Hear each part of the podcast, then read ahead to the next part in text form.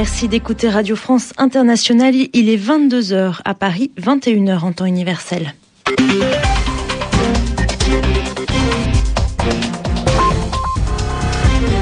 C'est l'heure du journal en français facile présenté par Anne-Julie Martin et par Bernard Najotte. Bonsoir. Bonsoir Anne-Julie. Dans l'actualité de ce jeudi 6 janvier, les Algériens manifestent contre la pauvreté.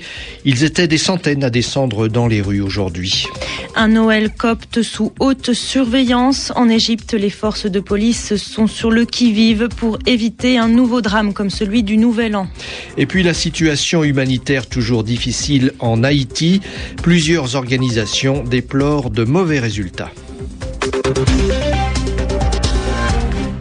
La jeunesse est en colère en Algérie. Elle proteste encore une fois contre la vie chère, le manque de logement et le chômage. Ils étaient des centaines à manifester ce jeudi à Alger, près de Boudou Merdes ou à Béjaïa.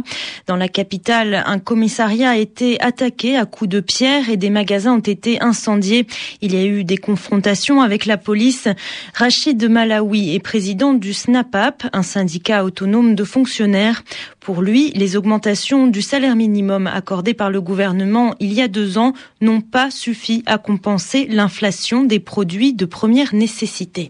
Le pain, il y a une crise de pain. Il est subventionné, mais le pain, on l'achète au marché noir avec des prix montés par rapport au prix réel. Parce qu'il n'y a pas assez bas. En même temps, les, commerçants, qu'est-ce qu'ils font Puisque le, le, gouvernement a refusé d'augmenter la subvention, eh ben, les, commerçants ne vont pas vendre dans leur commerce parce que ça ne gagne pas. Qu'est-ce qu'ils font? Ils vendent quelque, un petit peu et après ils donnent au marché noir. On trouve dans la rue le pain, on achète et, le prix est le plus élevé par rapport au prix réel. On n'a pas avancé. On revient en arrière avec tout l'argent qu'on a, avec tout l'argent qui rentre. On est en train de revenir à l'arrière parce que c'est la misère et la misère et le hagara qu'on l'appelle nous le hagara et la misère et on voit notre argent mal distribué par rapport à la population. Il y a à Oran la manifestation, qu'est-ce qu'ils ont lancé? Ils lancent les os, les os dans la rue, avec les pneus. Pour dire que vous, vous mangez de la viande et nous, vous nous donnez des os. Vous comprenez?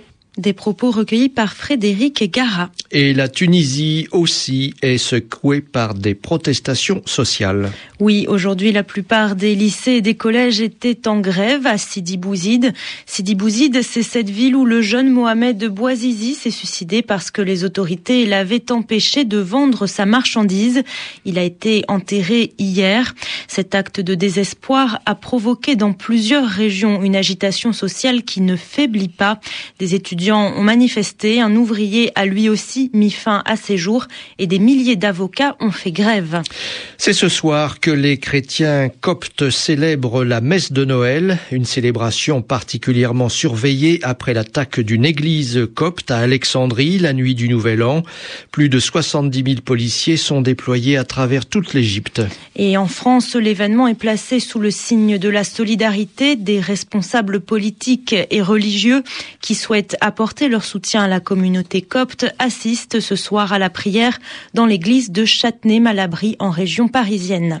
Après quatre ans d'exil, Moqtada Sadr est de retour en Irak. Le chef radical chiite est rentré au pays sous les acclamations de ses partisans.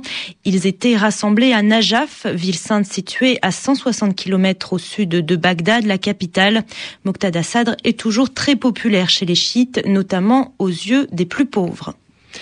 La situation humanitaire toujours inquiétante en Haïti. Une porte-parole de l'ONU, l'Organisation des Nations Unies, fait part de son indignation. Elisabeth Birse du Bureau de coordination des affaires humanitaires a dénoncé le manque de fonds, le manque d'argent pour lutter contre le choléra qui fait rage sur l'île haïtienne.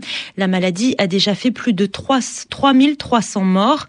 Il est honteux, selon elle, que l'ONU n'ait reçu que 44 millions d'euros, c'est-à-dire seulement seulement 25% des fonds qu'elle avait demandé à la communauté internationale. Dans quelques jours, cela fera un an que Haïti a été touché par le séisme.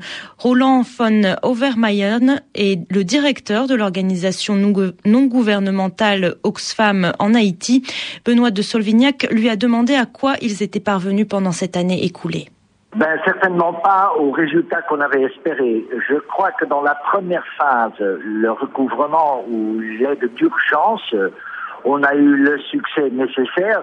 C'est certainement les gens qui sont dans les camps qui seront le meilleur juge, en leur fournissant de l'eau, 300 millions de litres par mois, des sanitaires et des latrines. On a évité des grandes catastrophes. Mais dans la reconstruction du pays, on n'est encore nulle part. On se trouve devant des murs d'administration euh, très lentes, avec des services de l'État inefficaces qui ne parviennent pas à déblayer, qui ne parviennent pas à donner des maisons ou des terrains pour construire. Les donations euh, qui devraient venir, on est seulement à 40% de, de l'argent qui était prévu.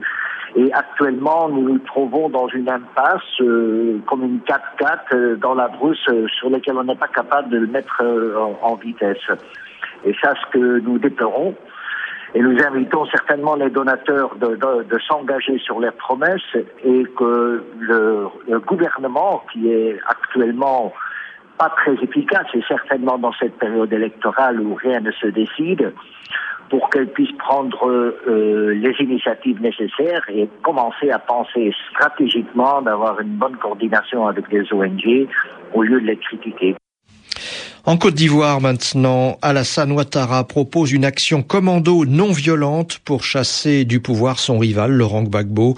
Il appartient à la communauté économique des États d'Afrique de l'Ouest de prendre des mesures nécessaires et ces mesures peuvent inclure la force légitime. C'est ce qu'a déclaré le président reconnu par la communauté internationale lors d'une conférence de presse donnée au Golf Hotel d'Abidjan. Le bilan des violences depuis mi-décembre atteint désormais 210 morts d'après les Nations Unies, 210 décès, dont 14 lors des violences intercommunautaires survenues à Dekwe au début de la semaine. Mais les tensions intercommunautaires ne datent pas de la confrontation pour la présidentielle. Elles sont anciennes, a tenu à préciser le responsable de l'ONU, Simon Mounsou. Il voulait frapper un grand coup tout seul. C'est ce qu'a déclaré à la police le jeune Tunisien de 25 ans, auteur de l'attentat hier soir devant l'ambassade de France de Bamako au Mali. Il voulait prouver à ses camarades qu'il en était capable. Il voue apparemment une haine personnelle à la France. Aux États-Unis, des experts ont publié un rapport sur la marée noire du golfe du Mexique en avril dernier. Cette marée noire, la pire qu'ait connue le pays, avait été causée par l'explosion d'une plateforme pétrolière exploitée par la compagnie BP. Selon ce rapport, cet accident a été causé par des erreurs de gestion systémique, c'est-à-dire qui touchent l'ensemble du système. Et si l'on ne procède pas à des réformes, dit-il, on n'est pas à l'abri d'un nouvel incident. Gilles Rousselot confirme, le risque n'est pas exclu.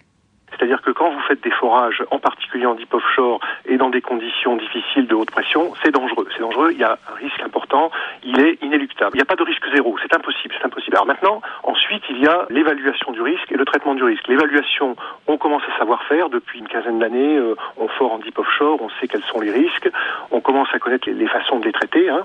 mais ensuite, il y a, si vous voulez, l'application des réductions de risque. Et là, euh, elles sont euh, à la fois techniques et organisationnelles. Hein. En technique, vous pouvez pouvez éventuellement euh, mettre le paquet, je dirais, c'est-à-dire passer plus de temps à tout vérifier, mais le temps c'est de l'argent, ça coûte très cher. Hein. Donc si vous voulez, il y a dans le monde dans lequel nous vivons, il y a une pression très forte pour la réduction des coûts, hein. c'est devenu obsessionnel depuis 15 ans, et il est évident que dans certains cas, la sécurité en souffre aussi, alors que ça ne devrait pas être le cas, hein, évidemment. Alors ces problèmes systémiques, ça signifie quoi? Il est important noter que c'est vraiment dû aux États-Unis. Il semblerait bien que ce panel d'experts se soit et parler de ces risques systémiques propres aux États-Unis, puisque ils mettent en cause les risques systémiques, ils mettent en cause les trois acteurs, le maître d'ouvrage, donc BP, euh, les maîtres d'œuvre, les sous-traitants euh, et euh, Transocéan, et puis euh, l'administration américaine. En citant une phrase qui me paraît, moi, alors, absolument renversante, hein, les régulateurs du gouvernement n'avaient pas l'autorité, les ressources et l'expertise technique nécessaires pour les empêcher. Ça veut dire qu'ils n'ont pas l'autorité pour s'imposer, ils n'ont pas les ressources pour effectuer les, les vérifications nécessaires, ils n'ont pas l'expertise technique, c'est-à-dire qu'ils n'ont pas la capacité de savoir s'il y a un risque ou pas. C'est quand même renversant. Vous, vous voyez les, les beaux régulateurs, les belles régulations qui existent aux États-Unis. Et ça, ça part bien de cette dérégulation dans tous les domaines qui nous vient des États-Unis et qui a démarré il y a C'était Gilles Rousselot, ingénieur géologue et consultant en exploitation pétrolière. Il était interrogé par Benoît de Solmignac. Voilà, c'était le journal en français facile sur RFI. Vous pouvez le retrouver, le réécouter ou l'imprimer sur notre site rfi.fr.